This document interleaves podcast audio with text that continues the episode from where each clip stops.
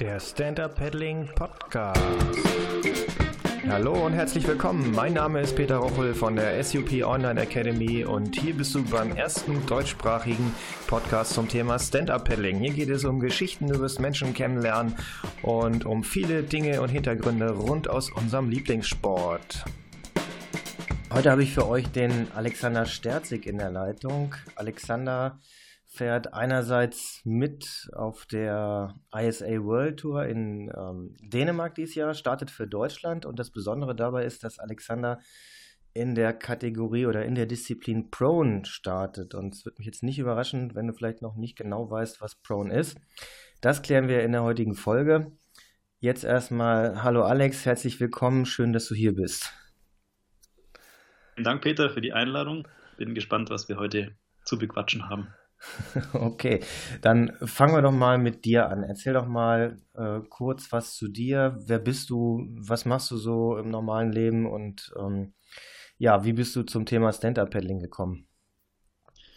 Ja, also ich komme aus Konstanz am Bodensee, bin mittlerweile 35 Jahre alt, ähm, bin hauptberuflich Fotograf und ja, meine Nebenberufe haben eigentlich sehr viel mit Sport und Stand-Up-Paddling zu tun mit zwei Freunden betreibe ich hier in Konstanz einen Stand-Up-Pedal-Verleih und ich bin eben aktiv am Entwickeln von Stand-Up-Pedalboards mit der Marke WARC hier aus Konstanz.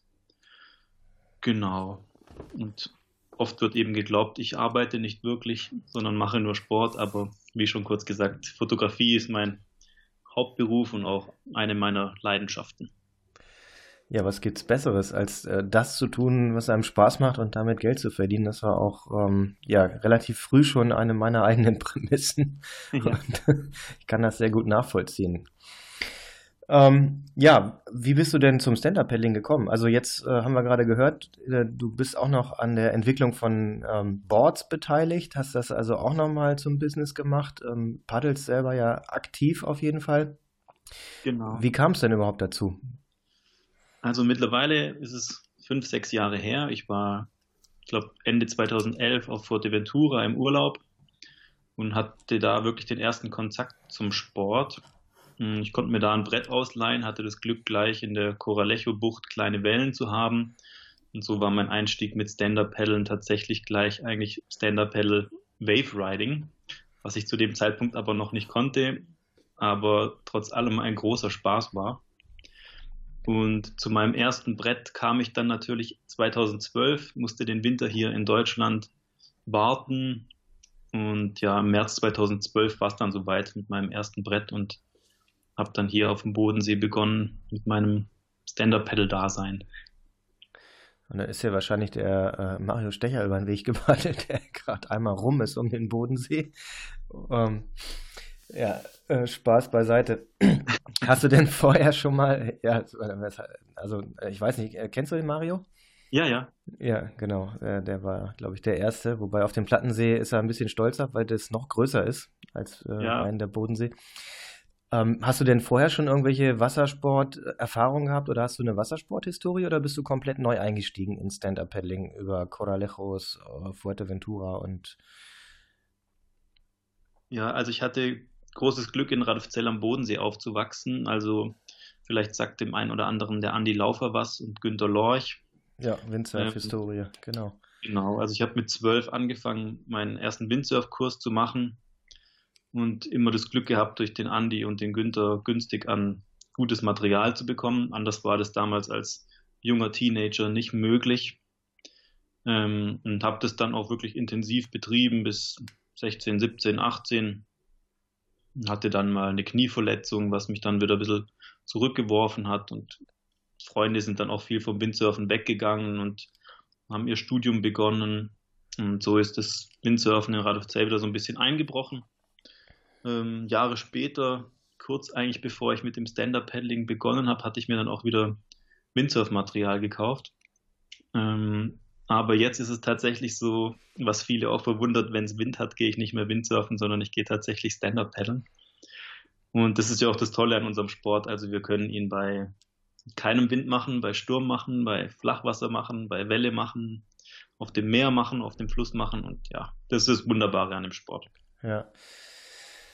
Oh, dann kommst du also auch aus der äh, Windsurf-Ecke. Ist ja erstaunlich. Also es sind, ich glaube, so bisher so die meisten, gefühlt sind es die meisten, die ich kenne, die ich jetzt auch im Podcast hatte, die so aus dieser, aus der Windsurf-Ecke kommen. Also ein paar, die sind dann in der Regel jünger, die aus dem Kiten kommen. Das gab es ja früher noch nicht. Oder noch nicht so lange wie Windsurfen zumal, äh, zumindest. Und äh, bist du über den Lorch auch ähm, auf die Idee gekommen, Boards zu bauen? Oder hat das nichts miteinander zu tun gehabt? Ja, doch schon. Also der Daniel Lorch, der Sohn vom Günther, ist einer meiner längsten und besten Freunde. Ähm, so habe ich auch lange den Kontakt gepflegt zum, zum Günther und dem Windsurfen. Und ähm, mein erster Gedanke, nachdem ich, ja, ich bin eine Zeit lang für JP gepaddelt, davor für Fanatic und dann kam irgendwann der Gedanke, ich würde es toll finden, hier als Kind vom Bodensee auch ein Brett vom Bodensee zu haben oder ein Brett made in Germany und jetzt zum Schluss sogar ein Brett made in Konstanz. Die erste Adresse war natürlich der Günther, einfach durch den Kontakt, den ich zu ihm habe, seit ich ja, 14 bin wahrscheinlich, von Familienfesten und von gemeinsamen Reisen nach Dänemark und Holland und Südfrankreich. Man kannte sich einfach und ich habe ihn auch gefragt, hey Günther, hättest du Interesse, ein Raceboard zu bauen? Und er hat gesagt, ja, aber er weiß einfach nicht, wie es geht. Und die Entwicklung würde Geld kosten und ähm, ja, also wenn ich da Geld auftreiben könnte und irgendwie wir da entwickeln könnten und so, wäre er dabei. Aber ich habe schon gemerkt, es, es war einfach so was ganz Neues für ihn. Ähm, er hatte schon auch Ideen und Leichtbau und so weiter. Aber er hat mir dann eben eine Absage erteilt und dann habe ich hier den Andy Wittmann von Bark in Konstanz angeschrieben und immer wieder angeschrieben und probiert und gemacht und irgendwann kam dann auch tatsächlich mal eine Nachricht von ihm. Das war mittlerweile wahrscheinlich vor knapp drei Jahren. Und da haben wir dann begonnen, zusammen zu überlegen, wie muss ein Stand-Up-Pedal-Brett aussehen, wie haben es andere Marken gemacht und wie wird unseres. Ja, und seitdem bauen wir immer wieder mal Stand-Up-Pedal-Raceboards und Stand-Up-Pedal-Waveboards. Und ja, ich finde es echt eine coole Sache, ein Brett zu haben, handmade in Konstanz und made am Bodensee. Ja, ich finde find sowieso, dass diese äh, Stand-Up-Pedal-Szene in Deutschland, was Custom-Made angeht, sowieso reichlich unterentwickelt ist oder täuscht das? Nee, das ist tatsächlich so. Also da gibt es sehr, sehr wenig. Ähm, die Bretter sind natürlich riesig und ich glaube auch, dass es oft daran scheitert, dass die Custom-Schmieden von der Größe schon ausgelegt sind, einfach für hm. naja, maximal ein, ein Windsurf Raceboard. Ja. Und das ist auch das Glück eigentlich beim Andy. Ähm, das 14 Fuß Raceboard passt eigentlich gerade so in den Lackraum. ähm, länger geht eigentlich nicht. Also wir können kein, kein Downwinder bauen, kein 17 Fuß, kein ja. Ja, Limited. ja, das sind echt, ich habe es ja bei mir probiert und es geht nicht. Ich, es geht nicht mit dem 14 Fuß äh, Hardboard komme ich nicht in den Keller. Es ist unmöglich. Ich kann es vom Balkon hängen. Das wäre alles. Anders kann ich es nicht lagern. 17 Fuß echt nicht auszudenken. Ja, und dann erzähl doch mal, ähm, gab es irgendwie ein Schlüsselerlebnis? Also wie bist du dann äh, auf die deutsche Meisterschaft gekommen? Einfach so, hast davon gelesen, hast du gesagt, oh komm, mach ich mal mit oder äh, bist du ehrgeizig und da gab es im Vorfeld schon so einen so so ein Leistungsgedanken bei dir? Ja, also ich bin schon erst ehrgeizig. Also mein erster Kontakt, was das Racing angeht, war 2012 beim Lost Mills. Da hatte mich kurz davor der Mike, Mike Yucker von Hawaii ähm, darauf aufmerksam gemacht, dass er doch einen Fotografen sucht. Mhm. Dann habe ich ihm geschrieben und gesagt, ja, du, ich komme vom Bodensee, ich kann da hinfahren, mich interessiert der Sport. Und dann habe ich eigentlich das Lost Mills 2012 fotografiert für ihn und da dann auch damals getestet und eben nach, nach einem Raceboard für mich gesucht, da mein erster Boardkauf ein Nationalu war, weil ich ja vom Windsurfen kam und ich fand ja eigentlich Racing nicht so cool, sondern Wave und Freestyle.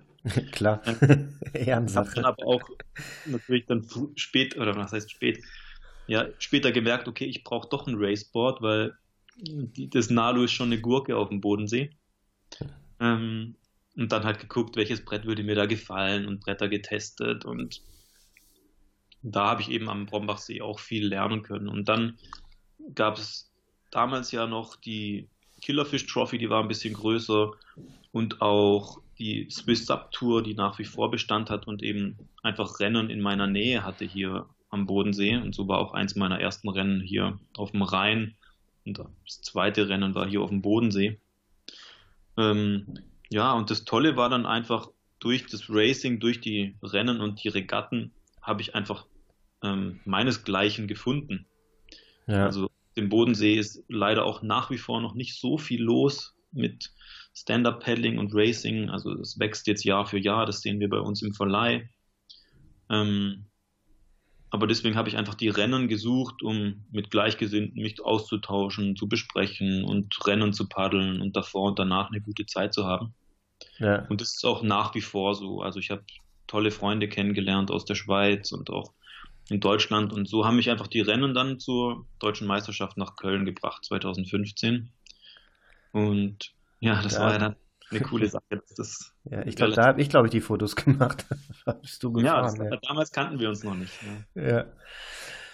Ja, lustig. Äh, ist ja auch echt, da gibt es ja viele, viele Gemeinsamkeiten so in der, in der Szene, ne? wie man so dazu gekommen ist. Und äh, bei vielen irgendwie war es Zufall oder ein Urlaub oder irgendwie was. Und äh, ja. ja, bis ein paar Ausnahmen, klar, kommen aus dem Paddelsport. Aber wo wir eigentlich drauf hinaus wollten, ist ja das Thema Prone. Erzähl doch mal, was ist denn Prone überhaupt? Wir haben jetzt in Dänemark wird es ausgefahren, sieht zumindest so aus, die Disziplin ist ausgeschrieben, du bist qualifiziert. Was ist Prone Paddling? Ja, beim Prone Paddeln fällt eigentlich wieder das Positive am Stand-Up Paddeln weg, nämlich das Stehen, was ich ja eigentlich sehr, sehr wichtig finde bei unserer ähm, Sitzgesellschaft. Ähm, mhm. Beim Pronen liegt man eigentlich wieder auf einem dem Stand-Up-Paddleboard nicht unähnlichen, aber schmaleren Brett ähm, und paddelt mit den Händen. Man wechselt da zwischen einer auf der Brust auf dem Bauch liegenden Position und einer knienden Position ab. Das dient eigentlich hauptsächlich dazu, ähm, einen Wechsel in die Bewegung zu kriegen und sich von der einen zu der anderen Bewegung wieder zu erholen. Hm. Ähm, ja, ich bin das das erste Mal, was das Prone Paddeln angeht, dazu gekommen. Ich hatte mal vor zwei Jahren das Glück, nach Bora Bora zu dürfen zum Iron Mana und da war tatsächlich Prone Paddling auch eine Disziplin. Die durfte ich damals nicht machen, zu Recht, weil das wären 25 Kilometer gewesen und wer vielleicht schon mal Prone ausprobiert hat, es ist unglaublich anstrengend. Ähm, auch ich bin jetzt seit Ende letzten Jahres im Training, ähm, aber es ist immer noch viel, viel anstrengender als Stand-Up-Paddling. Ja, aber es, es reizt mich einfach, es ist nochmal ein ganz, ganz anderes Gefühl. Man ist jetzt einfach wieder komplett nah am Wasser. Die Leute jetzt im Winter denken auch, ich bin noch verrückter, als ich es früher schon war mit dem Stand-Up-Paddling, weil jetzt liege ich auf dem Wasser und fasse das Wasser sogar an. Aber ja, also eine tolle Erfahrung. Ja. Was für Bordgrößen fahrt ihr da? Ähm, jetzt in Dänemark würde man ein 12-Fuß-Brett fahren. Ja. Und 20,5 äh, Zoll breit. Ja, so 32 breit ist ja nochmal dreimal so anstrengend. Das ja die Arme erstmal. Das ist ultra schmal, also nur 20. Ja, nein, 20 ist okay, ne? Ich habe so, ja. so gerade, wenn wir so auf den, auf den kurzen Dingern, die gerne mal 30 und breiter sind, da kriegst du ja die Arme gar nicht so weit auseinander, dass du da gut ins Wasser kommst. Ne? Ja, und äh, dann bist du äh, auf das Prone-Thema gekommen, trainierst jetzt. Wie oft trainierst du? Mal so über einen breiten Daumen? Also ich habe ja auch schon für das Stand-Up-Paddling ähm, einen straffen Trainingsplan gehabt. Also ich trainiere eigentlich fünf bis sieben Mal die Woche, ähm, sowohl im Kraftraum als auch mal auf dem Fahrrad und natürlich auf dem Wasser, so gut es geht. Ähm, ich bin schon also zwei bis viermal die Woche auf dem Wasser mal noch mit dem Stand-Up-Paddleboard, aber jetzt natürlich eher zu 70 Prozent mit dem Prone. Ähm, und das macht ja, mir genauso viel Spaß, ist eine neue Herausforderung und das Prone-Board kann auch manche Sachen tatsächlich noch besser als ein Stand-Up-Paddleboard, also gerade so kleine Bumps beim Downwinder nimmt es einfach sofort. Es ist eine Riesenfreude. Ja, das hört sich auf jeden Fall äh, klasse an. Jetzt haben wir ja in Dänemark auch noch zwei Disziplinen. Ne? Long Distance, glaube ich, geht auch auf 18 bis 20 Kilometer. Man weiß noch nicht genau, ähm, wie es denn definitiv sein wird, aber es ist auf jeden Fall mal nicht eben nur eine kurze Spazierfahrt. Ja. Das heißt, du trainierst dann auch echt auf die Distanz, ne? Genau, ja, also das ist im Moment noch so die Schwierigkeit, wie vorhin schon kurz erwähnt. Es ist extrem anstrengend. Wenn, wenn Stand-Up-Paddler zuhören, man kann ja auch beim Stand-Up-Paddling einfach ein bisschen lockerer dahin paddeln. Ähm, das funktioniert beim Pronen eben nicht, weil man muss eigentlich immer diese Schwimmbewegung machen. Das heißt, der Arm muss immer wieder von hinten nach vorne ins Wasser. Und die Schultermuskulatur und die Rückenmuskulatur sind einfach ununterbrochen belastet. Ähm, das ist noch neu für mich, aber ich werde jetzt von Training zu Training besser. Also im Moment trainiere ich so zwischen sechs und acht Kilometer pro Training. Ähm, ist natürlich auch ein bisschen der Temperatur geschuldet. Wir haben hier gerade im Moment so sechs Grad Wasser. Ähm, heute war es zum Glück schon ein bisschen wärmer mit zwölf Grad Luft, aber als ich vor Weihnachten beim Prone Paddeln war, war es halt so drei Grad Luft und eben diese fünf, sechs Grad Wasser. Hm. Da macht man noch kein viel längeres Training. Da brauchst du dicke Handschuhe, ne? Genau, ich habe tatsächlich ein paar 5 mm und ein paar 7 mm Handschuhe. Ja. Wir waren jetzt ähm, Samstag auf der Wupper, das waren 7,5 Grad an der, ähm, an der Pegelstadt, an der Pegelmessstelle. Das ist schon noch recht knackig. Wenn du da drin liegst, dann ähm, ist das was anderes, als auf dem Board durch die äh, relativ warme Luft spazieren zu paddeln. Ne? Ja. Also heute sind mir aber tatsächlich schon die ersten zwei Schwimmer in meinem Training begegnet. Ach was. Ja, ich konnte es auch nicht glauben und die hatten kein Neo an, die haben sich Schwimmmützen und Schwimmbrillen aufgesetzt. Ich dachte, was haben die vor? Und einer war sicher 200 Meter schon vom Ufer weg und der andere kam vom Ufer und der hat so, als er bis zum Bauch drin war, und 50 Meter vom Ufer weg. Im Moment haben wir sehr wenig Wasser, da muss man eben sehr weit reinlaufen, bis, bis, bis man mal wirklich ganz drin ist. Der hat sich dann nochmal überlegt. Ja, ist vielleicht Aber gar nicht so blöd gewesen. unglaublich, das hätte ich nicht gedacht zu der Jahreszeit. Heiliger, nee, das, äh, das ist mutig. Also da muss ja sehen, dass du warm bleibst. Wir haben so ähm, aus dem äh, Rescue- und, und Safety-Bereich ähm, so diese, äh, ja, so diese Regel, zehn Minuten, bis du unterkühlt bist, wenn das Wasser unter 16 Grad hat, ne? Mhm. Da musst du ja erstmal mit deinem äh, Kreislauf gegen anpumpen, dass das nicht ein, dass das nicht passiert. Meine Güte. Ja. ja, sag mal nochmal und zum Prone, wie viele, ähm, wie viele gibt es denn in Deutschland in dieser Prone-Szene? Wer, äh, wer macht denn sowas? Weil ähm, so, wenn man nicht nachsucht, findet man da ja nicht so viel, ne? Ja, also ich habe jetzt tatsächlich keine Prone-Freunde. also okay. es, ich habe tatsächlich alle ehrgeizig. Ich habe über Facebook einen, nee, nee, über Facebook habe ich einen kennengelernt, der kommt aus der Schweiz, so ein ehemaliger Triathlet und Musiker, der hat sich da jetzt irgend so ein Hybridbrett gekauft oder bauen lassen. Damit kann man wohl Stand-Up paddeln und Prone, aber wir haben uns noch nicht wirklich getroffen. Und sonst weiß ich eben, was es in Deutschland gibt, sind einfach diese Rescue Boards. Also viele Prone-Sportler waren eben Rettungsschwimmer, wenn man gerade so die Australier anschaut. Und die benutzen ja diese Prone Rescue Boards eben, um ja, Rettungsschwimmer einfach zu sein, um damit ähm, in Not geratene Schwimmer zu retten, retten und damit einfach schneller bei denen zu sein. Ja. Und da gibt es eben immer wieder Wettkämpfe. Die sind wahrscheinlich hauptsächlich im Norden, also wir hier am Bodensee haben das nicht. Ähm, ich weiß das nur eben auch vom Andy Wittmann, der auch diese Rescue Boards zum Teil auch für ähm, Leute in Australien baut. Ähm, aber das sind eben diese Rettungsschwimmer-Events. Ja. Und das, das ist aber eher so in and out, ähm, ja, durch die Welle. Aber jetzt eben keine so Long-Distance-Geschichten, wie es jetzt bei der bei der Weltmeisterschaft auf mich warten würde. Hast du eine Ahnung, wie viele Leute da ungefähr antreten werden in der Disziplin in Dänemark? Hm ich schätze mal so 10, 12. Ja, also schon überschaubar. Also nicht jede Nation schickt jemand. Und das ja. war natürlich jetzt auch für mich ein Anreiz zu sagen, hey, wenn wir in Deutschland da keinen haben, es wäre doch wichtig, einfach das ganze Team zu unterstützen, da es ja bei der Weltmeisterschaft so ist, dass es an den letzten Tagen noch diese Team-Relays gibt, wo dann eben Prone und Sub im Wechsel antreten. Ja. Und allein dadurch kann man ja nochmal Punkte sammeln für das Gesamtergebnis bei der WM. Ja, wenn du dann noch Kraft hast, ne? wenn wir keinen zweiten finden, dann darfst du ja beide Disziplinen ausfahren. Ja, sehr gerne. Also. ja, zumindest könnte das passieren. Ähm, jetzt gucken wir, ob wir auf dem Hawaiian Sports Festival noch jemanden finden. Mhm. Ähm, Tja, schauen wir mal. Ja, sehr interessantes Thema. Also Leute da draußen, wenn du jetzt zuhörst und Lust hast, äh, im Bereich Prone äh, werden noch Leute gesucht, um dann vielleicht auch mal für die nächsten Jahre eine kleine Szene aufzubauen in Deutschland. Äh, ja. Das könnte man durchaus auch auf anderen Events noch ausfahren. Dann können wir auch mal eine deutsche Meisterschaft im Prone auspaddeln. Das wäre doch mal was. Fall. Also es ist auch ein sinnvolles Training.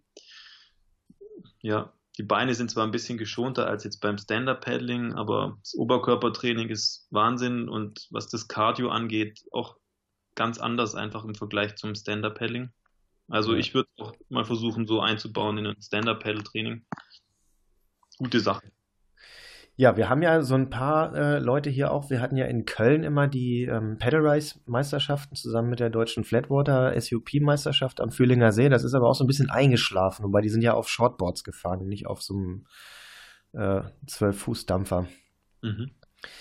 Ähm, und äh, hier ein Kollege von mir aus Köln, der ist auch mal auf seinem äh, Shortboard von Bonn nach Köln, das sind so oh, knappe 40 Kilometer, äh, auf dem Rhein auf seinem Surfboard gepaddelt im Liegen. Ja, das, das ist knackig. Es gibt ja jetzt bei Eleven City ab diesem Jahr auch die Prone-Kategorie. Ja. Ja, da, wenn es ganz gut läuft in Dänemark, dann kann ich das theoretisch direkt anhängen. Ja, dann, äh, ich halte dir die Daumen, äh, meine Stimme hast. Gut, zum Abschluss die Frage, die alle noch kriegen. Reviertipp, wo ist dein Lieblingsrevier? Wo kann man dich treffen? Wo gehst du am liebsten Stand-up paddeln? Wenn du jetzt nicht gerade ähm, auf doppelter Kinnhöhe ungefähr über dem Board ähm, am Prone paddeln bist, sondern äh, richtig als Stand-up-Paddler unterwegs bist, hast du einen Tipp für uns? Ja, also Fuerteventura gewinnt ja, was das Wintertrainingslager angeht, immer mehr an Beliebtheit und es ist auch für mich immer noch einer der besten Sport Spots. Ich bin da zum Stand-Up-Paddling gekommen, wie anfangs schon erwähnt, und war auch diesen Winter wieder dort. Ähm, man trifft dort viele super Paddler an. Man hat die Möglichkeit eben, naja, Downwinder zu testen und ja, also Downwind zu trainieren, in der Welle zu trainieren, Beach Race zu trainieren, geschützt im Hafen auch Flachwasser- und Sprintmöglichkeiten. Und das Tolle einfach dort ist, mit anderen zu trainieren, die motiviert sind. Man hat natürlich die wärmeren Temperaturen im Winter. Ich mag sehr gern im Norden in Coralejo. Ja. Mein Tipp. Und man ist auch relativ schnell dort. Ja. Genau. Und die Susanne hat da auch ihr Trainingscamp. Die ist ja auch qualifiziert für Prone für dieses Jahr, wobei genau. die auch bei den Damen sowieso mitfährt. Und das Blöde ist, dass äh, Prone und ähm, SUP Technical am selben Tag stattfinden. Das heißt, das wird sie dann vermutlich nicht machen, da sie dann beides nacheinander fahren müsste, was äh, auch logistisch einen Riesenaufwand bedeuten würde. Ja, warten wir es mal ab. Susanne ist fleißig im Training und ziemlich fit. Ja. Okay, und äh, dein Hausrevier, wo ist das? Du fährst doch nicht jeden Tag nach Fuerte zum Paddeln. Leider nicht. Also ich wohne ja hier in Konstanz am Bodensee und das ist tatsächlich kein schlechtes Revier. Also wir haben auch hier immer mal wieder stärkeren Westwind. Und der Schiffsverkehr macht es hier eigentlich nicht unbedingt zum Flachwasserrevier, sondern ist schon eine Herausforderung, hier immer mal mit Bällen zu paddeln. Und wir haben hier den, den Rhein, der hier durch Konstanz fließt. Also wir haben ja auch mal eine leichte Strömung. Man kann also hier fünf Kilometer mit dem Rhein trainieren und dann wieder fünf Kilometer zurück so sieht oftmals von mir ein Training aus, so im Stand-Up-Paddling so immer so sechs bis zwölf Kilometer. Wir haben hier die Insel Reichenau, was ein super Flachwasserrevier ist. Das ist so ein bisschen westlich von Konstanz. Das ist so eine 10, 11 Kilometer Runde einmal um die Reichenau. Sehr gutes Revier, um Bretter zu testen oder auch mit einer meiner besten Freunde, Alain Lück aus Zürich, treffen wir uns immer wieder, um unsere Form und unsere ja, Trainings abzustimmen. Genau. Ja, genial. Dann dir erstmal vielen Dank dafür, dass du hier warst, dass du uns aufgeklärt hast über das Thema Prone und äh, für deine Tipps zum Thema Lieblingsrevier. Und äh, vielleicht machen wir nochmal äh, was zum Thema Custom-Made Boards äh, Made in Germany in den nächsten Wochen, Monaten. Äh, ja, wir bleiben da mal am Ball. Alles klar. Ja. Würde mich Bis, freuen. Vielen Dank. Bis dahin, Alex. Jo, das war's auch schon für heute. Alle Links zu dieser Show findet ihr in den Show Notes. Bitte abonniert diesen Podcast in iTunes und hinterlasst mir eine Bewertung. Das ist die einzige Möglichkeit des Feedbacks. Und äh, wenn es euch gefällt, empfehlt es weiter, sagt es anderen und gebt uns eine gute Bewertung. Vielen Dank, bis bald, euer Peter.